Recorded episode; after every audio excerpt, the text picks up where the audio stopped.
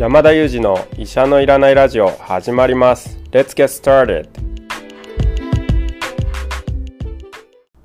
この番組はニューヨーク在住の医師山田裕二先生に健康にまつわる情報を質問し医者のいらない状態を医者と一緒に実現しようという矛盾した番組です。進行役は新里ゆり子が務めます。聞きたいテーマや質問はウェブマガジンミモレでの山田裕二先生の連載コーナーへお寄せください。感想はハッシュタグ医者のいらないラジオでツイッターでつぶやいていただければと思います。本日もよろしくお願いいたします。お願いしお願いしますます。今日はですね前回ですねあの山田裕二先生に聞く技術についてたくさんためになるお話を伺ったんですけれどもその途中にですね臼井さんがちょっと聞く技術について話し出していただいたところちょっととっても気になったので今回後編ということでまた改めて編集者の方の聞く技術、技術、ちょっと噛んじゃいましたけど、聞く技術について、えー聞いてみたいと思います。ちょっと臼井さんよろしくお願いします。いや、前回の The Name of the Dog いい話でしたよね。もう人に関心を持つっていうことは、あの、どんな時も忘れないようにしたいなと思わされました。あとね、うちの思い出しちゃいましたけど、そのうちの母親の、80代の母親の話を聞く山田裕二先生の表情。あと、うち、僕が小さい頃に住んでた団地の 向かいに住んでたふるさとさん家に、いつもこの子は行っちゃってね、ふるさとさんがす育ててくれたようなもんなのよっていううちの母親の話をニコニコ聞く山田裕二の笑顔。あれが全てじゃないですかね。あの、150万回ぐらい僕は150万回聞いて聞いてます。お箱のエいや、ピソードを。ふるさとさんには本当に感謝してるんですけど、なんで初対面の人にいつもふるさとさんの話をするんだろうなって思いながら僕は聞いてますね。いや、なんかちょっと胸がキュンとするね、いい話ですよね。そうですね私にとってはやっぱり初対面のお話でしたしすごくなんていうかあそういうわ臼井さんにもそういう時代があったんだなと思って伺ってましたけどねあとなんかお母様の臼井さんのことをこう山田先生に分かってもらおうとしてそのエピソードを用意されたのかなと思うと、なんかちょっと胸が、はい。あの、キュンとなりますそんな用意じゃないですあ用意じゃない。毎回話してる話だから。用意じゃない。ちなみにうちの母親ははい。ワクチン接種最初怖いって言ってて、うん。あれ去年かな、一昨年かな、どっちか忘れましたけど、で、僕がまあ、受けた方がいいんじゃないの？うちちっちゃい子もいるしって言って、話しても最初聞かなくて、で、山田先生がテレビでニュースアルファかなんかでワクチンの話した時録画しておいて、で、お母さんにちょっとおいでおいでっつって、テレビの前で、ちょ、この先生言ってること聞いてみようよっつって再生して聞いたら、なんか、先生がいいって言ってるわね。って言って受けに行きました。すごい効果じゃないですか。効果ありました。よかったです。よか何かったですね。貢献できて。はい。なんで今日は聞く力です。あまたちょっと脱線あのする傾向にあるこのチャンネルなんですけれどもあの前回そのインタビューの前にこの著書をちゃんと読んでいくことがまあ基本動作みたいなお話ですごく気になったのでそのあたりから伺ってもいいですか？あ、でもね、これは僕は驚いたことがあるんですけど、あのー誰かにインタビューするときに、その人が最近出てる記事とか、えっ、と、著作があれば著作を読んで、その人にインタビューしに行くって、僕は基本動作だと思ってるし、まあ、この業界の人は、そりゃそうだろって話だと思うんですけど、やっぱでもやんない人って結構多いんですって。うんで、あの、特に今は新しいメディアでもいっぱい増えてますし、あの、そういうトレーニングを受ける機会がない人もきっといるんだと思うんですけど、やっぱり、こう、ど、あれ、これ昨日ここで話したよ。ここでも話してるし、本人も書いてあるってことを知ってて聞くっていうケースあるんですけどうん、本当に知らなくて、あの、著者に対して聞いちゃう人がいるらしくって、そうするとやっぱこうインタビューされる側としては、こうなんで俺のとこ来たのと。うん。で、いろんなこと、情報発信してるのを知った上で聞いてくれて、ここはでももう一回伝えたいからもう一回聞いてるっていう姿勢と、全然知らなくて聞くのって、まあだいぶ違うじゃないですか。で、それって、まあ山田先生が前回言っていた、まあ相手に対する興味うん。の話と全く一緒だなと思って、関心があったらだって事前に本とか読むじゃないですか。っ確かに。ていうのはすごく思いましたね。いや本当に同じですね。通じるものがありましたねやっぱりいや、きっと山田先生も、こう、本を出した後に取材されたり、はい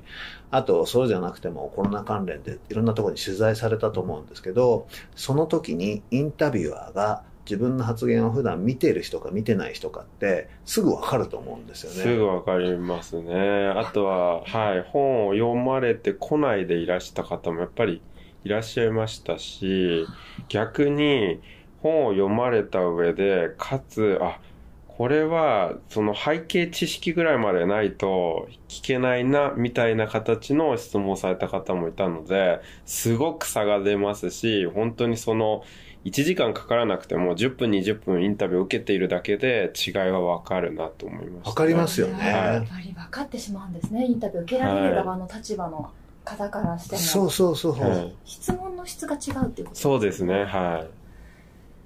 い。だつまり聞く力って、なんかこう、聞聞くって行為自体が、こう自分がどういう人間かを相手に伝えちゃうんですよね。うん。あちょっと今またあのリピートしたいセリフがあの出ましたちょっとあの、なんて言ったか忘れたんで自分でリピートしていただいて、これこのこの後やりとでリピートし、りちょっとて、えっとちょっと。聞く力あれ私もちょっと忘れちゃいますすごく心に残ったのに心に残ったけど忘れ一瞬で忘れた。た そういうことありますよ。心に残るけど忘れることってありますからね。でも聞く力がその人間力を試されてるみたいなニュアンスだったよそうです。聞く力っていうのは聞くだけじゃなくて意外と伝えてることなんだよと。うん。いうことですかね。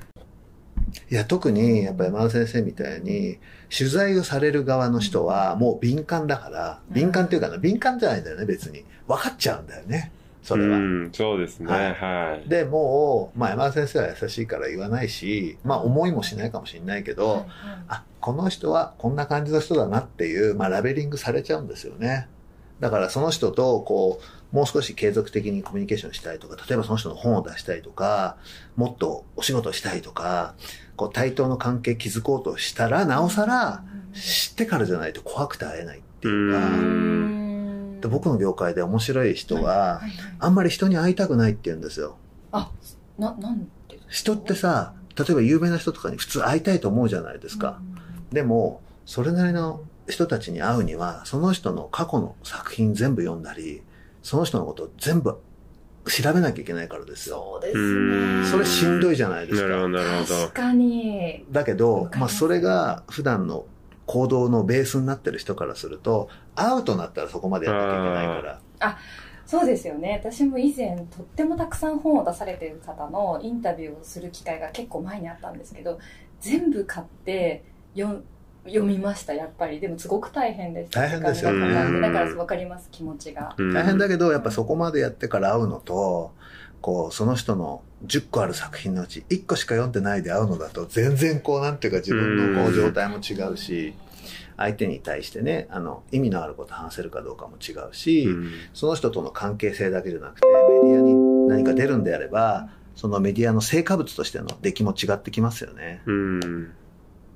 そうですよねでもまあ普通の方はここまで意識されてもしかして人の話を聞いたりとかコミュニケーション取ってないかもしれないですけどねなんかエッセンスがあるだけでちょっとコミュニケーションのこうなんていうんですかね密度が上がりそうですよねそうなんですね。まあ、聞くって意外と大変ですね。こうやって話してみると。そう逆にちょっと聞きたいのがあの今臼井さんベテランでこの聞く技術というかあのいろんなことを経験ご経験されたからこそだと思うんですけど逆になんか失敗したエピソードとかありますか？これややらないでなんか失礼だったかなみたいなとかありますいや、やっぱりありますよね。ありますよ。なんか、あの、それこそ、きちんと、あの、まあ、調べないで、聞きに行って、その人から、もう二度と連絡してくるな、みたいなことを言われたこととかありますよ。そういうこと言う方もいるんですねいます、います、います。で、その人はね、分かっちゃうわけ。こっちがどういう状態かってことを。で、その人は直接会ったんじゃなくて電話なんですけどはい、はいはいすごく、あの、やっぱりそういう、なんていうかな、分かるんですよね。うん電話ででも。うん。でもさっき先生がおっしゃってたように、はいあの本読んでないなっていうのもちょっと分かるってはいはいはい。おっしゃってましたもんね、はい分かっちゃうんですね、はいであとは、その、下調べが少ないってこともあるし、あの、こちらが、まあ、メディアの仕事とかだと、こういうコメントが欲しいなって言って聞きに行っちゃうこともあるんですよね。なだからるほど。そうすると、あ、それって別にこう言わせたいことを言わせたいだけなんでしょみたいな。なんかわかります、はいはいはいわかります自由な発言を求めてるんじゃなくて、型にはめにいっちゃうように、まあ思われたし、まあ多分実際そうだったんでしょうね。別にこっちはそんな悪気があるわけじゃないんですよ。振り返っても15年以上経ってる話として振り返ると、あ、まあそういうことだったんだなって思いますよね。だその人には悪いことしたなと思うし、でもその当時の僕としてはそれしかできなかった、その時は。かもしれないな。まあもうちょっとやりようはあっただろうなとか思いますけどでもやっぱその人との人間関係はそこで終わりになっちゃいますよね。うんその臼井さんがそのポッドキャストとかでいろんなこう質問山田先生にしていろいろ広げることができる秘訣もちょっと今日聞こうかなと思ってるんですがあっという間にまた10分経ってしまったのでまた別の機いやいやいや、もう別の機会にしなくていいんじゃないですか？また他の時にちょっと絡めて聞いていきたいなといや、でもそそあそうなんだ。あ広げられるの広げね。るなんですかね。でもやっぱり前編後編と続けて聞くと、まあ、ひ関心を持つっていうこととでもそれを皆さんリスナーの皆さんに聞いていただいてこの鑑賞に頼るっていうんですか？としてこう構成する能力みたいなのはまた別ですか？なるほど、面白いですね。うん。あ、それは僕別だと思います。で仮に、仮にですよ。仮に、まあ、僕ができてるとすればですけど、はいそれは僕は山田裕二という人に関心があるのが一つと、はい。はい聞いてる人にも関心があるからです。うんあーなるほど。うん。で、聞いてる人に対して、会ってないけど、でもなんとなくこういう人なんじゃないかとか、はい。この人こういうことを山田裕二さんから聞けたら嬉しいんだろうなっていう想像力で、あの、想定してるんですよね。で、それは、うんと、今すごくたくさんの人が聞いてくれてますけど、うんと、今日は A さんのことを思ってたり、明日は B さんのことを思ってたりするんですよね。たまにこう、たくさんの人をいっぺんに思い描くこともあるけど、やっぱこう、メディアの仕事は、うんと、聞いてる人とか読んでる人がいっぱいいて、その人たちを想定しながら、ものとか、まあ、記事とかを作ってんじゃないですかね。いや、なるほどと、すごい数つぶやいてしまいました。そっか、そういう秘密があったんですね。なんか秘密っていうか音声でも同じ気がしますよね。うんえあ理解できました。なんでこんなに、あの、まあ、関心を持つっていうことはされてるんでしょうけど、後からこう配信を聞いてもすごくまとまってるし、人が聞きたい質問も全部、あの、取れてるし、なんでだろうなと思ってた、え私個人の疑問がえ解消されましたが、これがぜひ聞いてる方にも有効であればいいなと、